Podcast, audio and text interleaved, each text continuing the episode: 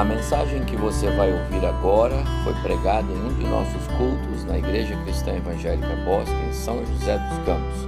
Ouça atentamente e coloque em prática os ensinos bíblicos nela contidos. Convido você para abrir a sua Bíblia comigo na carta de Paulo aos cristãos em Éfeso. Carta de Paulo aos Efésios, capítulo 6. É, Efésios 6, 10 a 12. Efésios 6, versos 10, 11 e 12.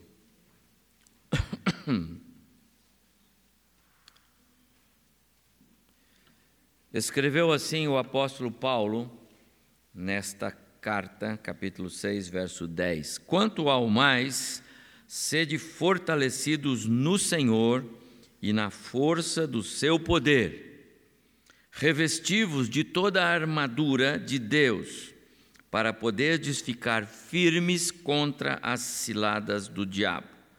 Porque a nossa luta não é contra o sangue e a carne, e sim contra os principados e potestades contra os dominadores deste mundo tenebroso, contra as forças espirituais do mal nas regiões celestes. Até o verso 12. Revestivos de toda a armadura de Deus, para poderes ficar firmes contra as ciladas do diabo. Resistir é a minha palavra nesta manhã, perseverar resistir. É preciso, é preciso perseverar, é preciso resistir. Perseverar é não deixar que brechas abertas na nossa vida tragam é, adversidades que depois nós não vamos poder como resolvê-las. Há um cântico que diz assim: é, é preciso perseverar para que tentações não venham nos derrubar. Tem isso, Ar? Vamos cantar? Assim como nós estamos. É, é, é, essa frase desse cântico eu quero que você grave enquanto nós vamos meditar na palavra daqui a pouco, porque eu me chamou a atenção esta esta mensagem do cântico, não é? É preciso perseverar para que tentações não venham a nos derrubar. Vem, derrama a paz, vem, derrama as bênçãos sobre este povo que se chama povo teu. Para que tentações não venham a nos desviar. É preciso perseverar. Paulo, então, ele diz claramente aqui é, sede fortalecidos no Senhor e na força do seu poder. Revestivos de toda a armadura de Deus para ficar firmes. Essa é a ideia central dessa porção que nós acabamos de ler. Noutra passagem, Pedro, ah, escrevendo, ele diz: Estejam alertas, fiquem vigiando, porque o inimigo de vocês, o diabo, anda por aí como um leão que ruge, procurando alguém que possa devorar. Quero falar brevemente para os irmãos nesta manhã, daqui a pouco temos uma participação especial aqui do Ministério Infantil, eu quero ser breve, mas Quero deixar esta reflexão para os irmãos nesta manhã. Preciso, é preciso perseverar, em todos os sentidos, em todos os, ah, os alcances, as dimensões da perseverança. É preciso perseverar. É, temos aqui durante a semana estudado Neemias, nos cultos das manhãs de segunda, quarta e sexta, nos cultos da noite de quarta-feira. É, temos estudado Neemias, estamos no finalzinho do livro de Neemias, já temos alguns meses trabalhando Neemias. E eu imagino que há, há cinco maneiras de nós traduzirmos bem o que é o livro de Neemias. Primeiro, é o livro das reconstruções, das reformas. E há três grandes reformas no livro de Neemias: reforma física, reforma material. Ele levantou, ele reestruturou, ele reformou os muros e os portões da cidade de Jerusalém. Reforma social, ele reorganizou o povo que estava lá explorando-se uns aos outros, os judeus mais, mais ricos explorando os outros, e ele organizou tudo isso, acabou com esse tipo de exploração social. E a reforma espiritual, ele botou ordem, o povo voltou-se para o Senhor, a palavra de Deus foi colocada no meio do povo e Jerusalém tornou-se um centro de adoração novamente ao Senhor, como era nos tempos de, é, de Davi. Ah, as três divisões do livro, duas grandes lições do livro de Neemias. Primeira, brechas são estradas enormes que o inimigo pode usar na nossa vida e na nossa igreja para causar estrago. Então não deixe brechas, não deixe muros caídos, não deixe portões para ser reformados depois. O livro mostra o grande risco que, é, é, é, ou melhor, os grandes estragos que Jerusalém sofria, que os judeus sofriam por, por causa das brechas, do, do, dos buracos que haviam no muro. Então, você, na sua vida pessoal cristã com Deus, você fique atento e não deixe brechas. Ah, isso não faz mal? Faz mal. Isso não tem importância? Tem importância. Porque é aí que tá, mora o perigo, né? Uma grande represa, ah, só uma trinquinha lá no meio, qual o problema? Só, olha lá, minando água, vai levar 300 anos para minar toda a água da represa naquela trinca, é o que você pensa. Porque se a água começou ali, ela vai indo, ela vai indo, no dia seguinte ela vai aumentar, no outro dia aumentar, ela vai infiltrar, ela vai passar por dentro das paredes e daqui a pouco o buraco é desse tamanho. Então, não dê oportunidade para brechas. Essa é a primeira grande lição é, que eu tiro do livro de Neemias. E a segunda grande lição é vigilância. E é o tema da minha palavra nesta manhã. Então, três divisões fortes: reforma física, social e espiritual, e duas grandes lições: brechas, nem pensar, vigilância constante. Daí o tema da minha palavra nesta manhã é preciso perseverar. Perseverar. Muros caídos, portões abertos, são brechas são caminhos aplainados por onde entram todo tipo de problemas, crises, desentendimentos e outros males, inclusive de natureza espiritual, que podem arrastar uma igreja, um cristão, uma família para bem longe de Deus. Algumas vezes, os problemas nem são tão grandes assim. Algumas vezes são problemas pequenos, Sabe, aquela coisa pequena entre marido e mulher, ou entre pais e filhos, ou entre irmãos, coisas pequenas. Mas se elas não forem reparadas, elas podem gerar um problema enorme e podem nos arrastar para bem longe do Senhor. Outras vezes, essas coisas pequenas são como as raposas pequenininhas que entram por baixo das vinhas. Salomão, quando escreveu Cantares, ele falou sobre isso a respeito do relacionamento. E ele, no capítulo 2, verso 15, depois você pode é, olhar com mais calma, é, é, esse verso é um coro. O 15 é o coro de um poema, de uma poesia. E, e o coro é para ele e para a esposa amada, Salomão e amada. Aqui nós dois cantamos. Apanhai-me as raposas, as raposinhas que devastam os vinhedos, porque as nossas vinhas estão em flor. Sabe qual é a figura? Nós aqui não somos é, vinhateiros nem agricultores não entendemos muito de, né? mas alguns entendem aí. Mas você vê aquela plantação bonita por cima, mas por baixo as raposinhas estão comendo. E de repente elas comem a parte que não que dá sustentação e aquilo tudo despenca.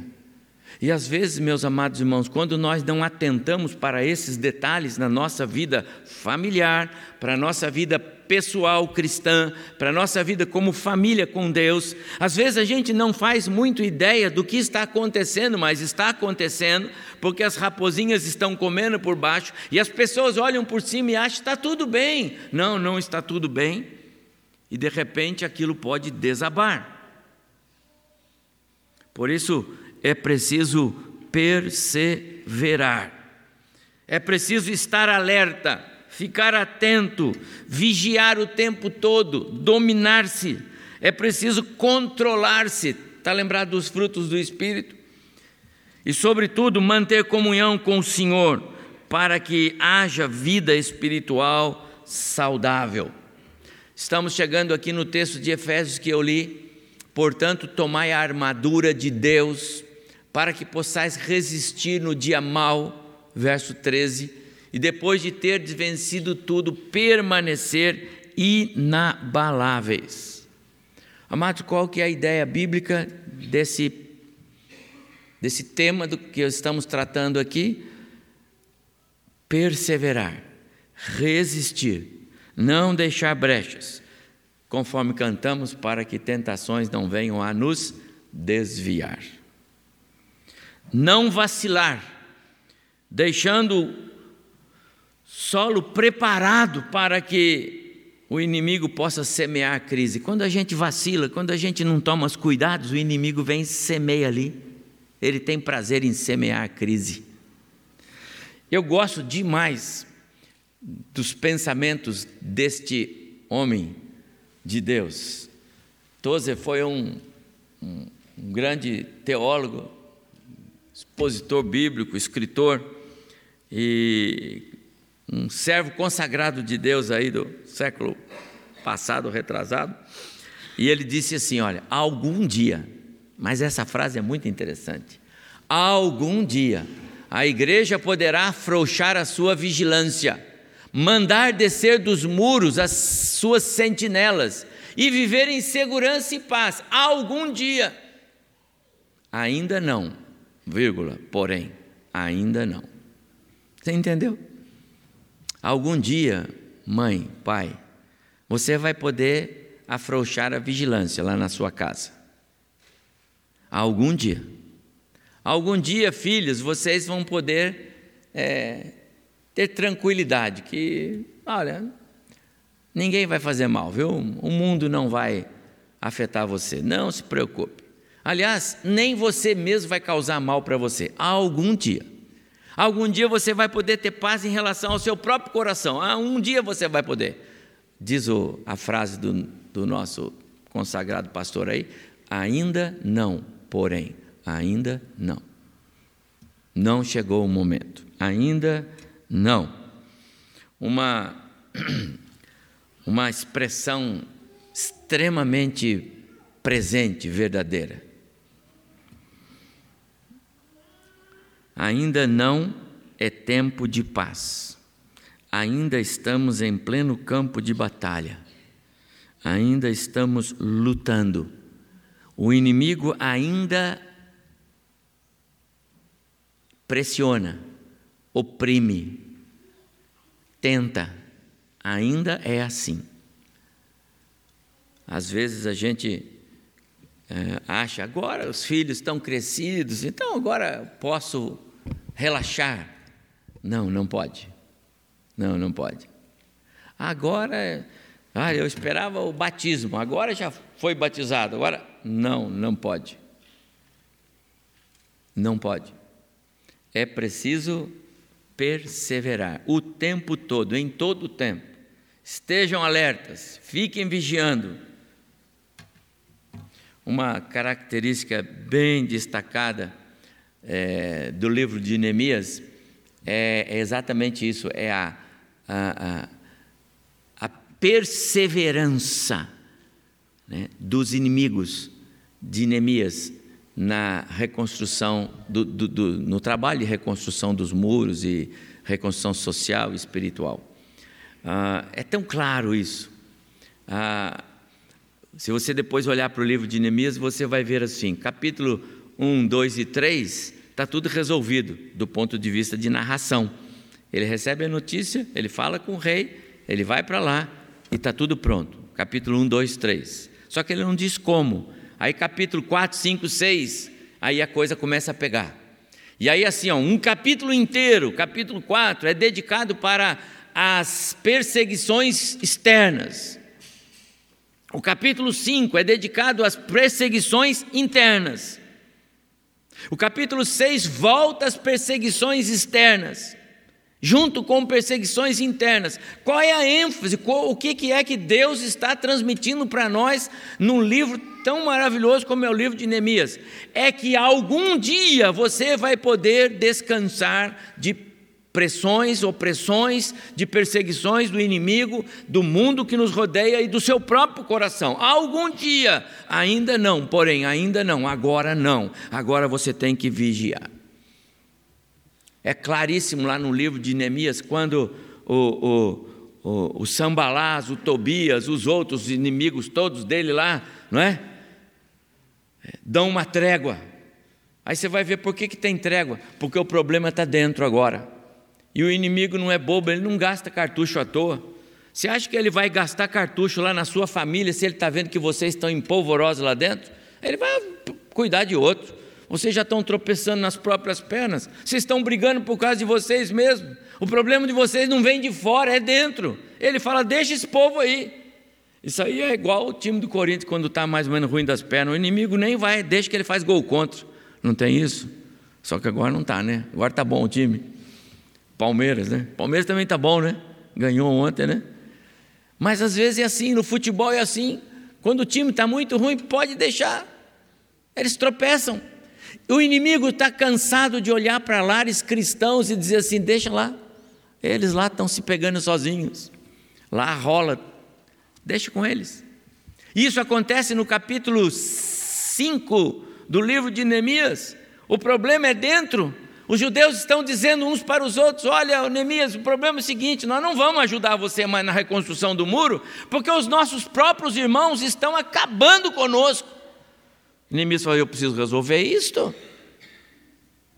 Só que quando Neemias termina de resolver o problema interno e os judeus resolvem, é, assinam um documento lá e vamos lá de novo, vamos caminhar como um só povo, um só coração, uma só alma, nós somos o povo de Deus. Tudo bem, aí o inimigo falou: Ah, é? Então volta a carga. E aí eles vão seduzir até o próprio sacerdote para enganar o Neemias. É uma confusão tremenda. Sabe por quê, amados irmãos? Porque o inimigo das nossas almas, o diabo, ele não cessa. Ele só cessa quando o nosso coração está enrolado. Quando ele percebe que você mesmo está dando nó nas suas próprias pernas, ele fala: pode deixar, isso aí tropeça sozinho. E aí o crente acha o seguinte: ah, o diabo não me perturba. É claro que não, bom, você já está perturbado. Por que, que ele vai gastar cartucho com você agora? Ele não desanima nunca. Se ele não está perturbando você, é porque você já está enrolado. Por isso, é preciso perseverar. É preciso olhar para as próprias cercas, se elas estão abertas ou fechadas. É preciso resistir. Tem razão doutor Tozer. Algum dia poderemos afrouxar a vigilância, ainda não. Estamos em pleno campo de batalha. O inimigo anda em derredor. 1 Pedro 5,8. Não podemos perder de vista que habitamos num mundo caído, distanciado de Deus, entregue às suas próprias paixões. O presente da salvação a graça salvadora, a vida eterna, essa o Senhor dá, porque essa você não consegue. Mas o manter-se afastado do pecado, esse é problema nosso. Viver em santidade, esse é problema nosso. Uma das, uma das coisas que aconteceu com o povo de Deus lá em Jerusalém, na época de Neemias, lá no ano 444, 45 a.C., é que eles decidiram separar-se dos estrangeiros, dos estranhos. A ideia é de tudo aquilo que não glorificava, não santificava o Senhor. Decisões. Meus amados, nesta batalha que travamos dia a dia com este mundo no qual vivemos, um campo de batalha,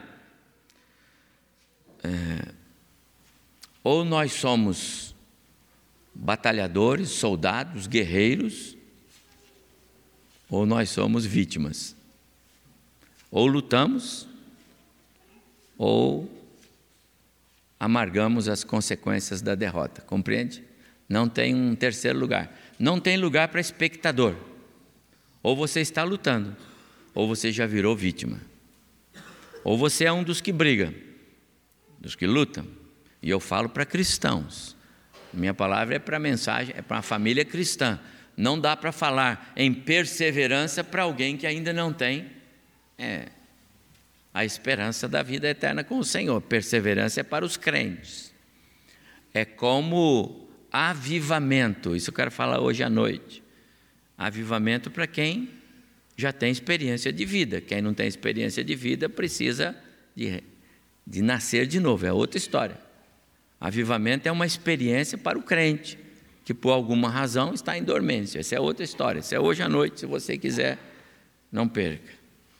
Não há alternativa se quisermos sobreviver neste contexto.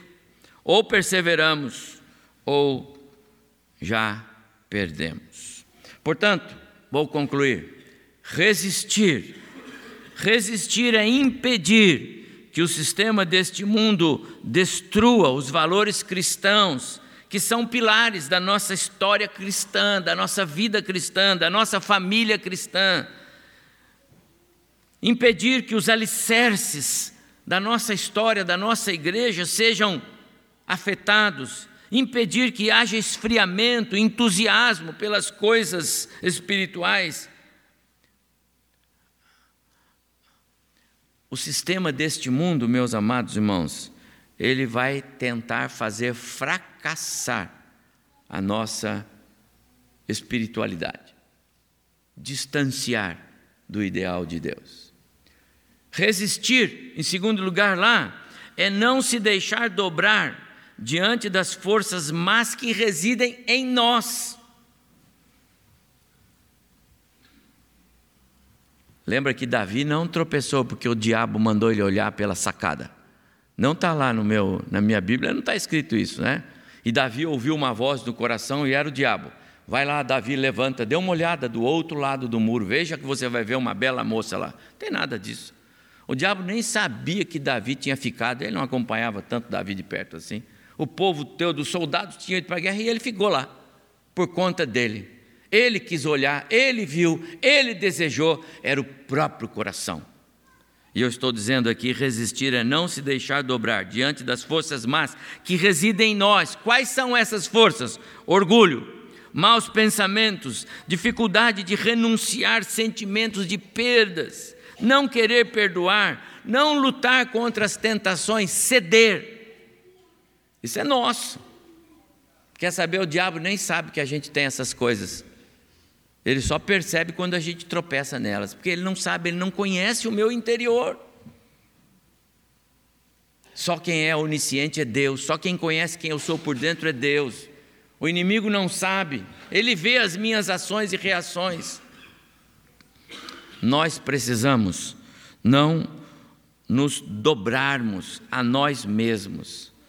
Eu quero entender, irmãos, que nós hoje somos muito afetados por nós, pelo nosso, pela, por não renunciarmos a algumas questões. Ah, não, não abro mão disto. É, não abrir mão é não querer perder. Nós somos assim, não abro mão disso. Isso aí eu sou assim, eu vou fazer assim, eu não gosto de fulano, eu. Entendeu? Esse, esse tipo de, de, de, essa postura interior, isso é interior, não é exterior. O exterior está botando o que nós somos lá dentro não renunciamos às perdas. Isso é terrível. precisamos resistir a nós mesmos. Em terceiro lugar, precisamos resistir é, e nos permitir sermos guiados pela sabedoria divina. A sabedoria divina, ela é que faz diferença na vida do crente, não a nossa, não o que eu acho, não o que eu penso. Eu me lembrei aqui de Atos 6, 9 e 10, é, referindo-se a Estevão, o versículo diz assim: olha, levantaram-se alguns contra Estevão e não podiam resistir à sabedoria e ao espírito com que falava. Amados, ele não falava por conta própria, ele não falava o que ele sentia, ele não falava o que ele pensava. Era a sabedoria do espírito na vida dele e as pessoas não conseguiam dobrá-lo. É preciso resistir e deixar-se guiar pela sabedoria divina. O mundo que nos rodeia não vai nos derrubar se a sabedoria divina estiver em nós. E por último, é preciso resistir e curvar-se e permanecer na palavra.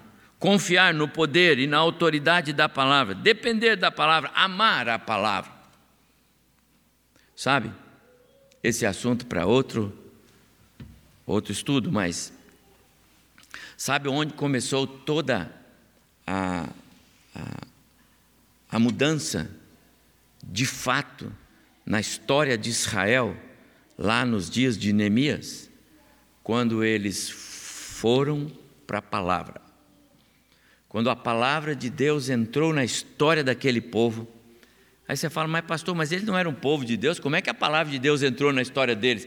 Fazia séculos que eles estavam distantes da palavra, fazia séculos que eles não liam a palavra.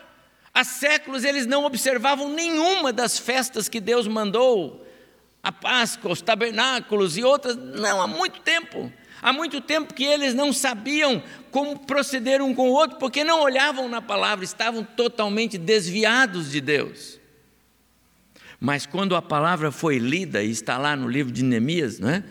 e leu-se a palavra da manhã, do alvorecer até o meio-dia, seis horas de leitura, quando eles foram para a palavra, quando eles foram para a palavra, a mente abriu, houve de tudo, inclusive aquilo é um avivamento real, bíblico, alicerçado na palavra. À noite eu vou tocar nesse ponto também.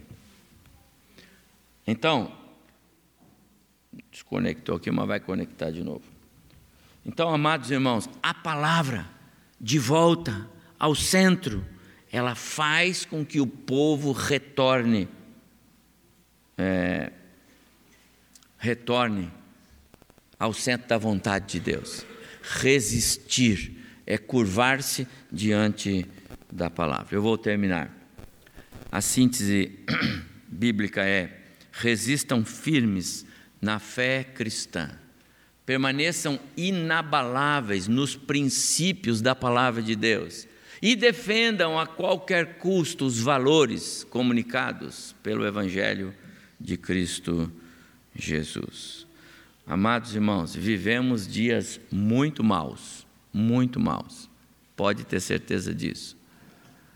E as perspectivas não são boas para o nosso país, é claro que não. Para o mundo não são boas, para o nosso país, na mão desse povo, não é? Eleições esse ano, quem sabe que teremos pela frente. Nós somos um povo cristão. Temos que deixar uma herança para os nossos pequenos, um caminho aplanado para eles andarem por ele. A ordem é resistir, perseverar. Perseverar. Precisamos ser uma igreja forte. Uma igreja forte se faz com famílias cristãs que amem a igreja que amem a escola bíblica dominical, que amem os cultos, que amem a palavra, que venham para cá com desejo de aprender, de serem melhores depois quando vão embora. Chorar porque não pudemos, por acaso não pudemos vir. Eu sei de irmãos que quando não podem vir à igreja, mandam um e-mail, pastor, ó, não vou poder ir, por isso, por isso explica. E quantas vezes nós falhamos nesta área? Que o Senhor nos dê graça, força, coragem para que possamos resistir a todos esses ataques distintos, externos, internos, nosso, do coração, do mundo, do sistema. Resistir para que tentações não venham a nos desviar, como cantamos agora há pouco. Que o Senhor nos abençoe. Amém.